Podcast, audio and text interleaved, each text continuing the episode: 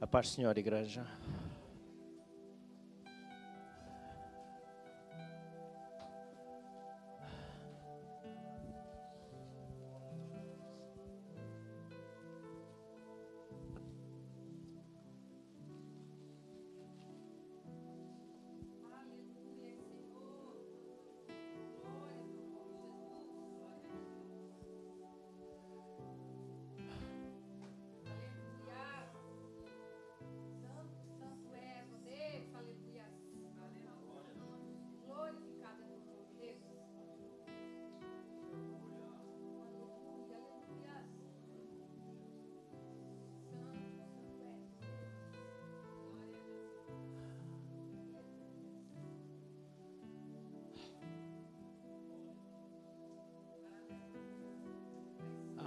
Tempo, irmãos, que eu não sentia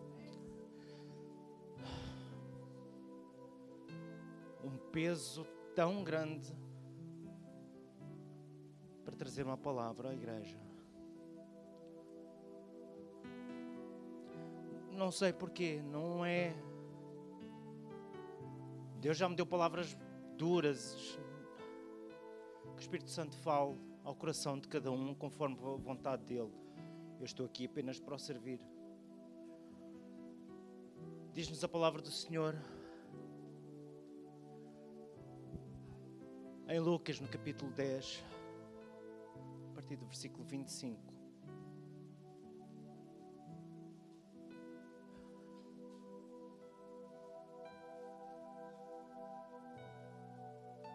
Então se levantou certo doutor da lei, que para colocá-lo à prova disse: Mestre, que devo fazer para ter a vida eterna?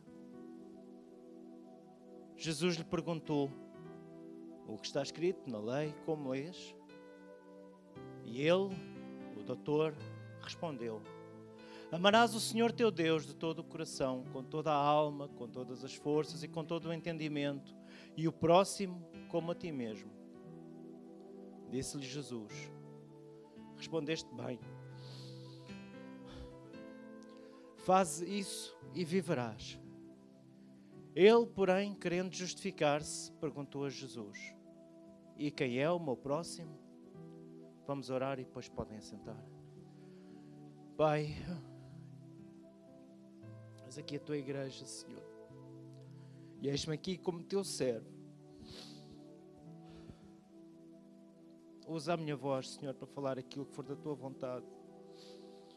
Não aquilo que eu preparei, mas aquilo que queres falar, Senhor, a cada um, conforme a ação do teu Espírito Santo, Senhor. Em nome do teu Filho Jesus, eu te peço. Amém. Podem sentar,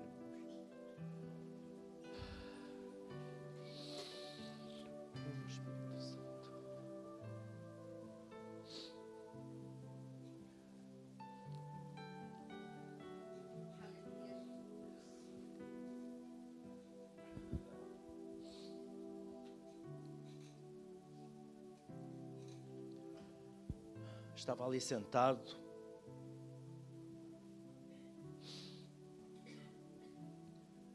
E por alguma razão, Deus ou se agradou ou quer algo de nós hoje, porque a presença dele está. E ele lembrou-me, e eu preciso de começar por aí, porque eu já aprendi a ser obediente. E se o Senhor quer, eu vou falar, a algum servirá certamente. De um testemunho, se quiserem, de uma experiência de, que eu escutei de, de um casal de irmãos brasileiros, se não me falha a memória, a viver na Suíça, se não me falha a memória, mas num país europeu, se não era na Fran Suíça, na França. E curiosos, isto foi num programa de rádio, curiosos para saber porquê, como eles estavam a ter êxito no seu trabalho de evangelização dos nativos daquele lugar. Que é que vocês fazem de diferente?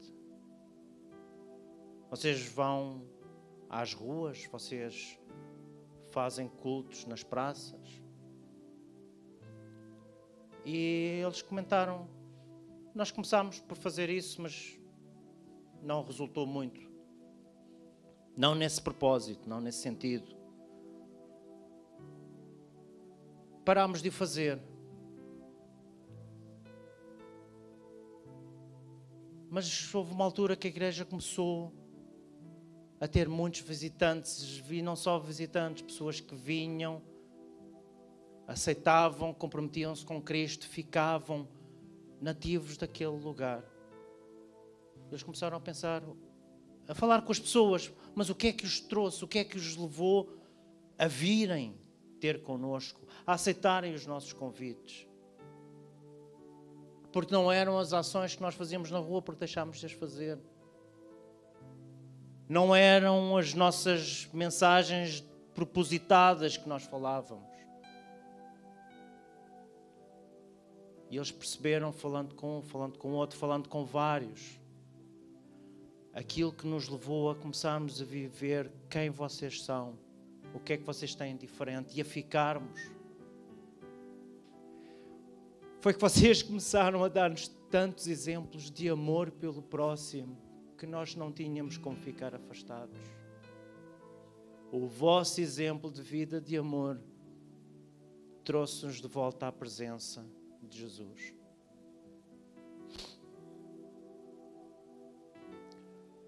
Indo agora para a palavra. Quem aqui conhece a parábola do bom samaritano?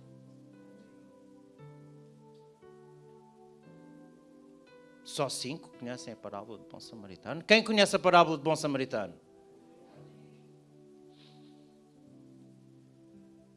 A parábola do bom samaritano segue a seguir.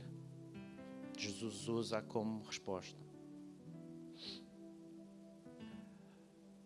E muitas vezes eu ouvi, portanto, eu vou falar daquilo que eu ouvi. A referência ao bom samaritano como Jesus. Jesus, o bom samaritano. Só que apesar de Jesus além de outras coisas, ser para nós o exemplo daquilo que nós devemos fazer no nosso dia a dia. Jesus é o nosso alvo não apenas porque nós queremos estar diante dele por toda a eternidade, mas é o nosso alvo enquanto transformação do nosso caráter.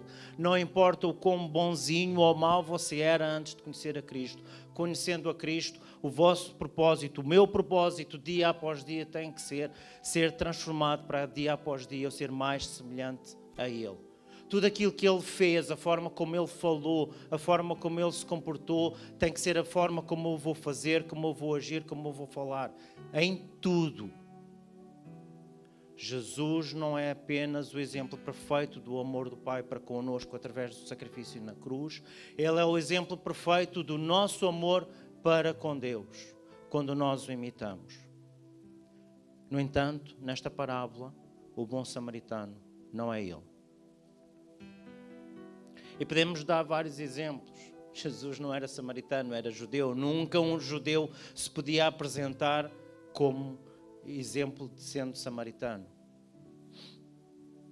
O bom samaritano, na parábola que Jesus nos conta e que serve como resposta à pergunta do doutor da lei, ele representa o que eu e cada um de vocês deve ser. Nós temos que ser o bom samaritano. E para além disso, ele responde àquela pergunta que está aqui. Não, não é aquela, desculpa. Márcio, volta aí um pouquinho até o versículo. É até o primeiro versículo, versículo 25. Esta foi a pergunta a qual Jesus estava a responder. Mestre, que farei para herdar a vida eterna. A pergunta do mestre da lei, do doutor, não era quem é o meu próximo. Ele ficou curioso porque não entendia o detalhe do mandamento nesse aspecto. Mas a pergunta à qual Jesus está a responder é esta: o que farei para herdar a vida eterna? Qual o cristão que não deseja isso para si? Qual o desejo que não deseja, qual o cristão que não deseja ver cumprir na sua eternidade todas as promessas que Deus tem? Entenda uma coisa, irmãos. Nós não estamos a falar da salvação, do mérito da salvação. Não estamos a falar de sermos resgatados. Não estamos a, ser, não estamos a falar de sermos salvos da condenação que pende sobre nós por conta do pecado, porque isso vem apenas e somente de Deus. Quem achar que pode contribuir o que quer que seja para a sua salvação, é melhor voltar e dobrar os joelhos e orar bastante mais, porque está completamente fora do foco e não entendeu nada daquilo que Jesus falou.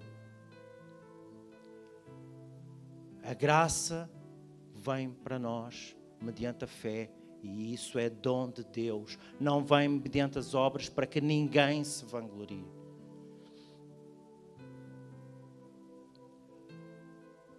É pela graça dele que somos salvos. Se não fosse Deus, nós não somente não nos salvávamos, nós provavelmente não nos queríamos salvar. Porque preferiríamos continuar a fazer as coisas que fazemos neste mundo e que nos sabem bem e que nós gostamos. É como você passar a vida toda a, correr, a comer meio quilo de carne vermelha muito mal passada e cheia de gordura a todas as refeições. E depois vai diante do cardiologista e ele diz agora, a partir de agora, é peixinho cozido. Se não fosse o médico, alguém ia começar a comer peixe? Não. Da mesma forma que o pecado. Se não fosse Deus, nós continuávamos a cometê-lo dia após dia.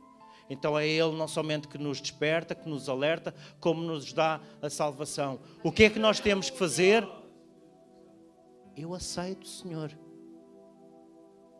Eu aceito o teu chamado para a minha vida.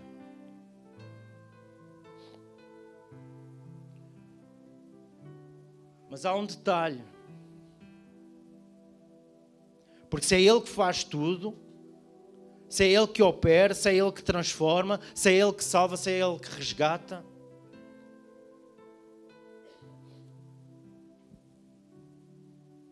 Como é que isso demonstra na minha vida?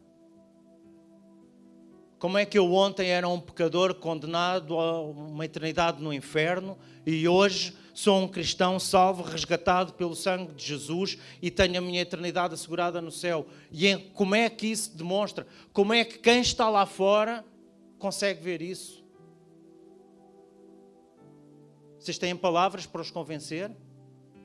Palavras vossas para os convencer? O Espírito Santo faz maravilhas através das nossas vidas. Através das nossas. Aí é que está o detalhe. Tiago diz-nos assim: também a fé, se não tiver obras por si só, ela está morta. Paulo aos Coríntios: todo aquele que está em Cristo se tornou nova criação. A velha vida acabou e uma nova vida teve início.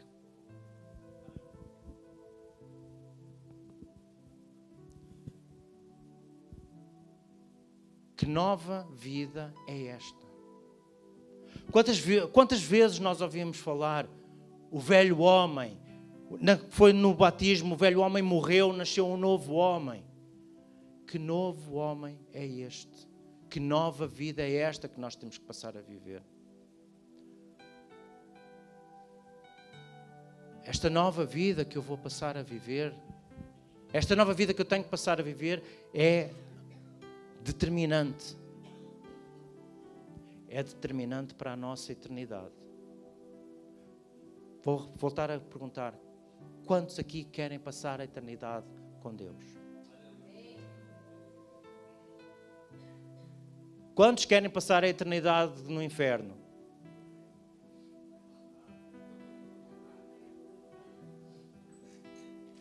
Agora eu vou voltar a perguntar: quantos querem passar a eternidade com Deus?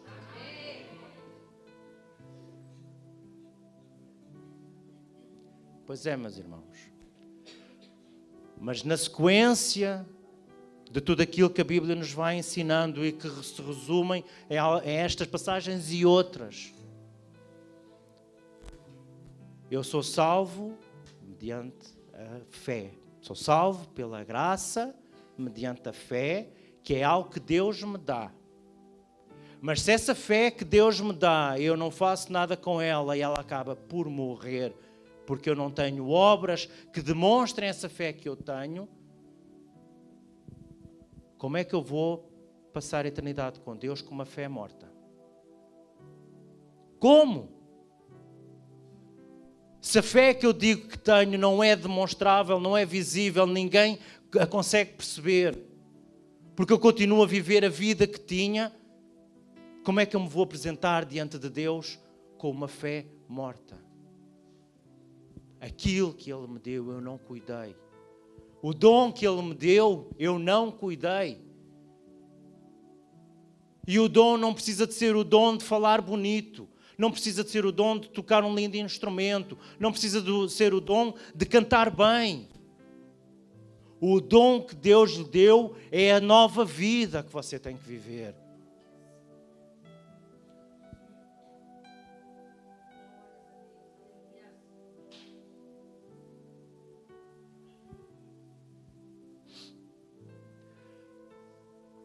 Uma coisa que a Bíblia nos ensina de uma forma muito clara é que Deus não muda. Uma das características da sua eternidade é que Ele não muda. Ele é o mesmo ontem, hoje e eternamente. Porque Ele não tem tempo, Ele não envelhece, Ele não amadurece as suas ideias. Quando a Bíblia fala do arrependimento da parte de Deus, é para nós entendermos como é que Deus se sente em relação à consequência dos nossos atos. Deus não muda, os seus propósitos não mudam, os seus mandamentos não mudam. E lembram-se de como é que começámos a leitura? Um doutor da lei, um perito, um príncipe, Irmãos, nas vossas orações, lembrem-se de todos aqueles que pisam neste altar para ministrar a palavra do Senhor. Porque quem pisa neste altar para ministrar a palavra é obrigado a ter um mínimo de conhecimento da palavra. E pela corrupção do nosso coração, entre o conhecimento, leitura, estar aqui em cima. E a autoexaltação é um pedacinho assim. Um pedacinho assim.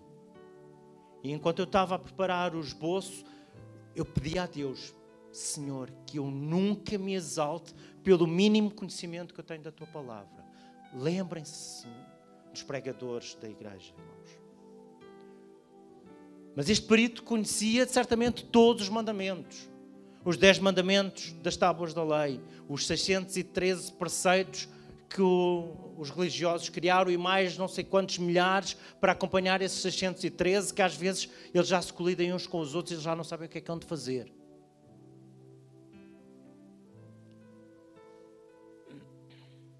Ele conhecia a lei. Ele pôde enumerar os mesmos dois mandamentos que Jesus, numa outra passagem, enumerou quando foi confrontado. Ele era profundo conhecedor da lei. Estes dois mandamentos que ele menciona, nessa outra ocasião, Jesus diz de uma forma bem clara. Bem clara.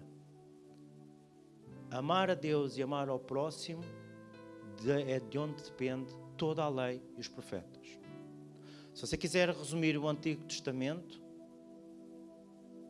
se você quiser resumir todos os, presbítero Fábio, 39 livros do Antigo Testamento, acertei.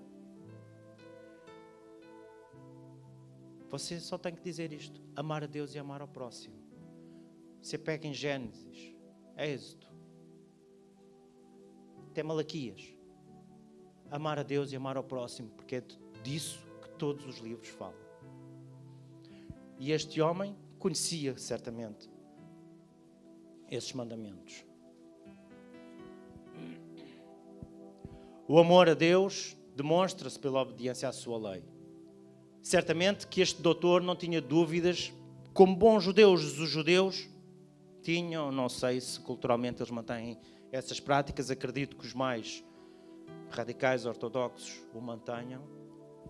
Hábitos, eles eram instruídos, eles eram obrigados a executar uma série de práticas para fixarem e executarem os mandamentos. Fora, lá dentro no coração é outra conversa. Nós, gentios, nós que não temos a cultura judaica e que ninguém vos ensine algo a dizer que têm que ter uma cultura judaica para serem um bom cristão, é um falso evangelho. Aprendemos isso hoje de manhã, amém? Nós precisamos lutar diariamente para demonstrar o nosso amor a Deus através da obediência aos mandamentos, porque não temos essa cultura que os ajudava e que a nós também podia ajudar, mas Deus não nos exige isso. Deus somente exige que nós sejamos obedientes. De que forma é que isso se revela? É entre cada um e Deus, mas que sejamos obedientes.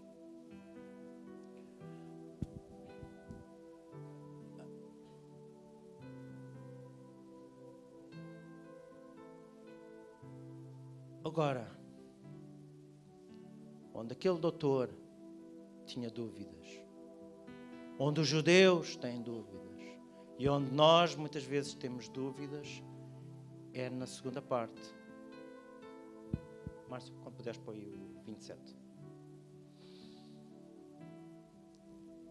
Quem é o meu próximo? Quem é o meu próximo?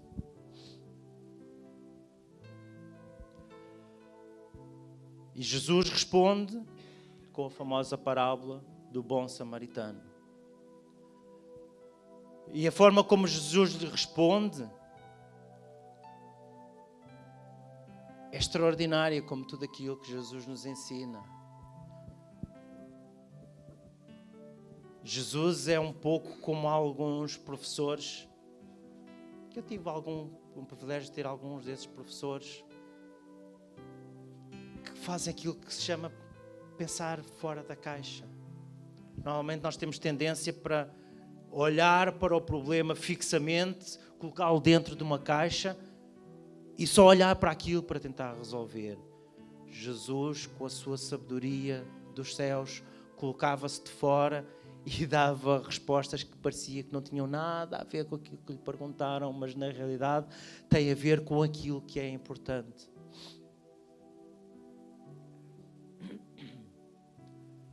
A questão não trata de saber quem é o meu próximo, porque o próximo, o próprio nome indica, é quem está próximo, quem está perto. Não é A, B ou C, não tem a ver com uh, perceber se é uma pessoa da minha religião, se é uma pessoa da minha cultura, se é uma pessoa com a minha cor de pele, com a minha preferência clubística, se é uma pessoa do meu partido, da minha nação se é uma pessoa saudável ou doente. É o meu próximo. É quem está perto de mim em todas as situações. A resposta de Jesus diz que aquilo que é importante não é parte do próximo, é parte do amor. Aquilo é que é importante para nós sermos obedientes. E mais importante do que sermos obedientes para nós conquistarmos a vida eterna.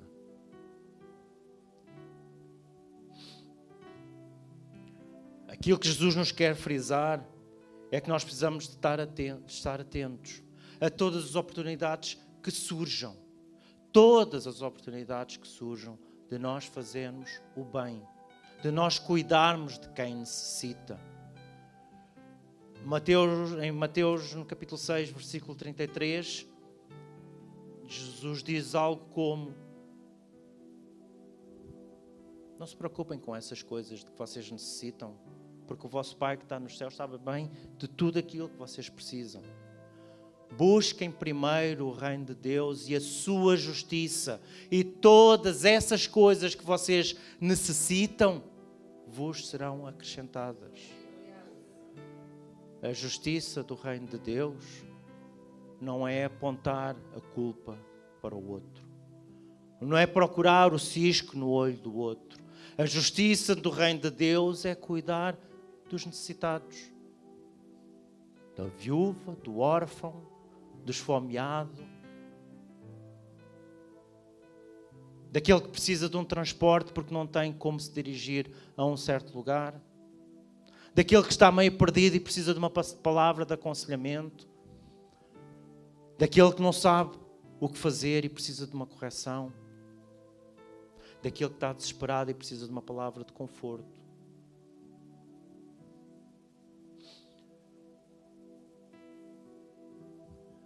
Jesus, com toda a sua sabedoria, colocou nessa parábola que ele contou um sacerdote e um levita,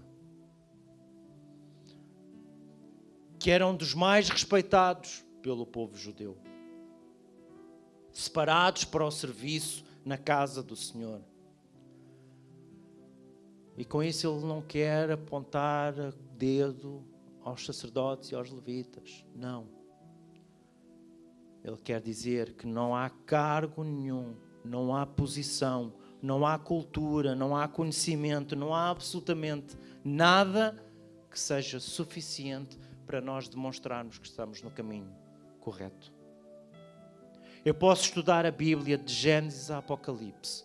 Posso ir buscar todos os detalhes e as miudezas dos originais no hebraico, no grego, saber falar tudo ponta a ponta posso conhecer todas as interpretações, posso conhecer todas as teorias, posso ser um pregador escutado por milhões de pessoas. Nada disso vai demonstrar que eu estou no caminho correto. Nada disso vai demonstrar que eu sou um verdadeiro cristão. Nada disso vai demonstrar que a minha fé tem obras para demonstrar que é uma fé viva que é uma fé eficaz que vai transformar outras vidas.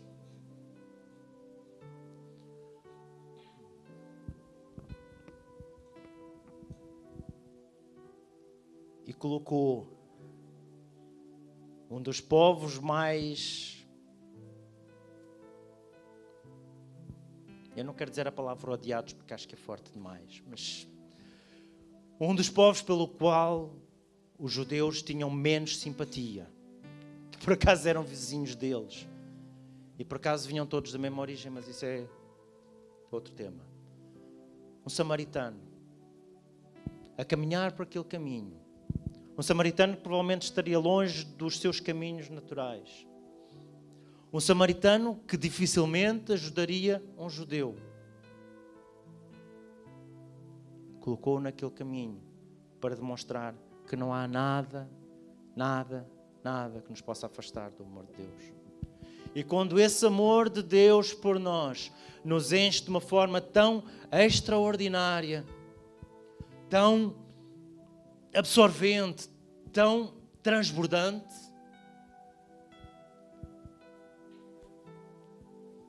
não há em nós a possibilidade de nós excluirmos, seja quem for, de assistência. Não há nada em nós que nos possa fazer escolher eu vou ajudar A, mas não vou ajudar B, quando os dois têm o mesmo problema. Irmãos, enquanto eu estava a escrever isto, não imaginam os casos mais complicados que vinham à minha mente.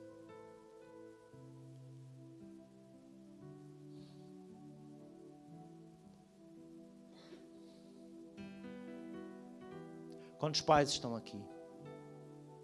Pais, mães. Enquanto eu estava a escrever isto, havia um caso que me vinha à mente.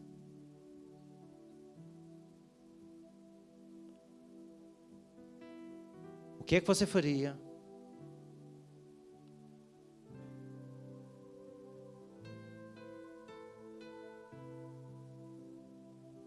Se a pessoa que acabou de atropelar mortalmente o seu filho, bêbado até tivesse caído, desmaiado, precisasse da sua assistência para evitar que ele se afogasse no seu próprio vômito, o que é que você faria? Ninguém estava a ver. Ninguém precisa responder. Mas é isso que Jesus quer de nós. É isso que Jesus quer de nós. Porque, irmãos, qualquer um que esteja em necessidade é o próximo que nós temos, devemos amar. Não temos, não é porque nós gostamos, não é porque nós queremos, é porque Jesus nos está a instruir para fazermos isso. Tem que ser um reflexo do amor pelo qual nós fomos resgatados da culpa do pecado. Fomos resgatados e transportados para a gloriosa luz de Deus. Nós não vivemos mais nas trevas, nós vivemos na luz. Onde quer que nós estejamos, com quem quer que nós estejamos, qualquer que seja a situação. Se não fomos nós a trazer luz, são os filhos das trevas que as vão trazer? São os filhos das trevas?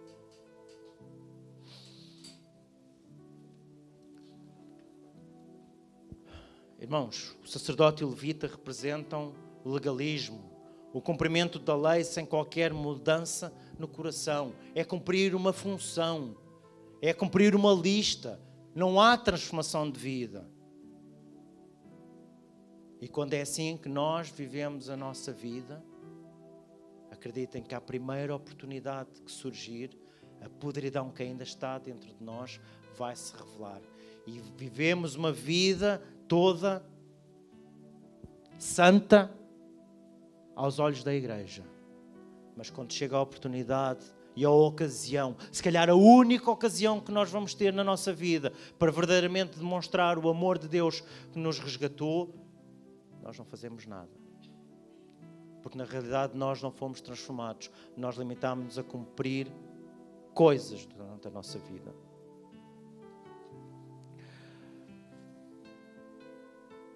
O que devo fazer para herdar a vida eterna?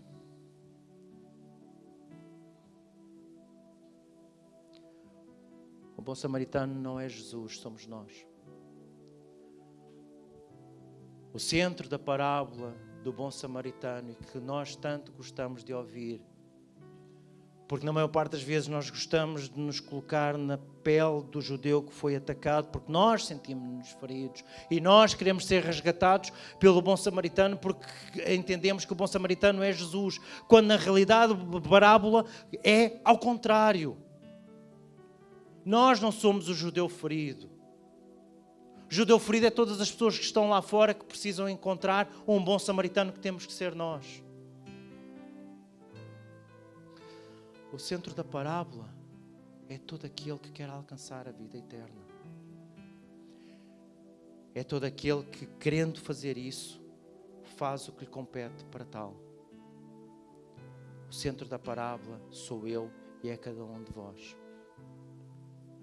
Agora, como é que nós vamos continuar a viver as nossas vidas, irmãos?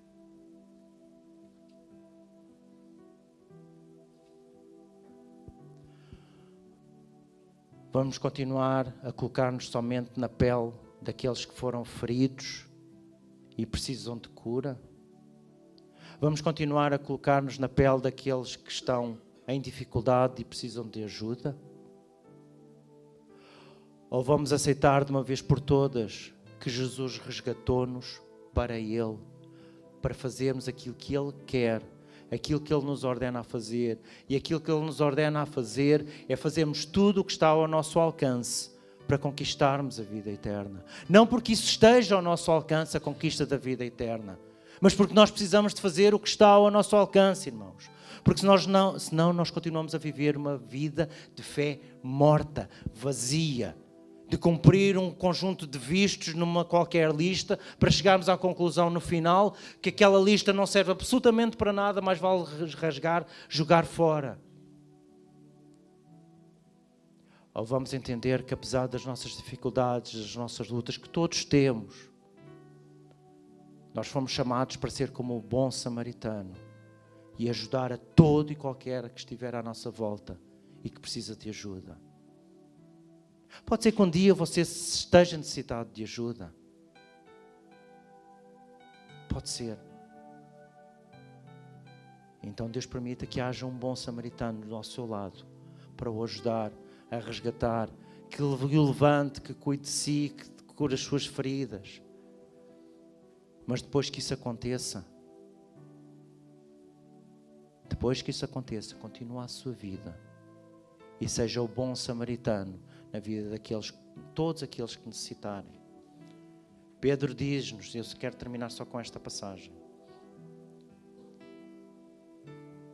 De nós, igreja, de nós, que somos geração eleita. Sacerdócio real, nação santa, povo de propriedade exclusiva de Deus. Nada do nosso mérito, tudo dele. Foi ele que nos elegeu, foi ele que nos chamou, foi ele que nos escolheu, é ele que nos santifica e nós somos sua propriedade exclusiva. Para quê? Para nós nos sentirmos bem, para nós termos conforto, para nós termos todas as nossas necessidades cuidadas? Também, porque Ele assim nos prometeu. Mas para proclamarmos as virtudes daquele que nos chamou das trevas para a sua maravilhosa luz. Irmãos, a minha oração constante é que nós sejamos luz neste mundo de trevas. É que nós sejamos bons samaritanos para todos aqueles que necessitam. Que nós consigamos olhar à nossa volta, para além das nossas dificuldades, e ver quem é que precisa de ajuda. Ah, mas eu não tenho com que ajudar. Igreja, levante-se, por favor.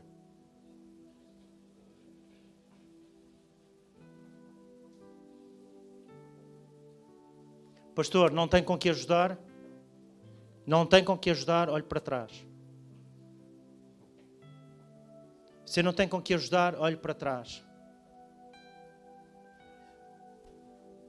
Se nós que somos igreja de Cristo não fomos capazes de ajudar os necessitados, quem é que vai ser? Quem é que vai ser, irmãos? Vamos orar. Pai, a tua palavra foi entregue, Senhor. Eu clamo a Ti, ó Deus amado, que eu não tenha sido, Senhor, nenhum empecilho, mas antes somente um canal para a Tua palavra fluir, Senhor. Tu sabes os Teus propósitos, Senhor. E eu clamo a Ti, ó Deus amado, que a cada dia nós sejamos mais e mais como aquele samaritano, Senhor. Que não olhemos, ó Deus amado, às condições, Senhor, mas cuidemos de fazer aquilo que estiver ao nosso alcance para ajudar todos aqueles que precisam, ó Pai que possamos verdadeiramente, Senhor, por obras, demonstrar que a nossa fé é viva, Senhor, porque foste tu que nos entregaste, Senhor. Obrigado, Deus amado, pelo teu amor. Obrigado pelo resgate que conquistaste para nós na cruz, Senhor. Em nome do teu Filho Jesus, nós te agradecemos. Amém.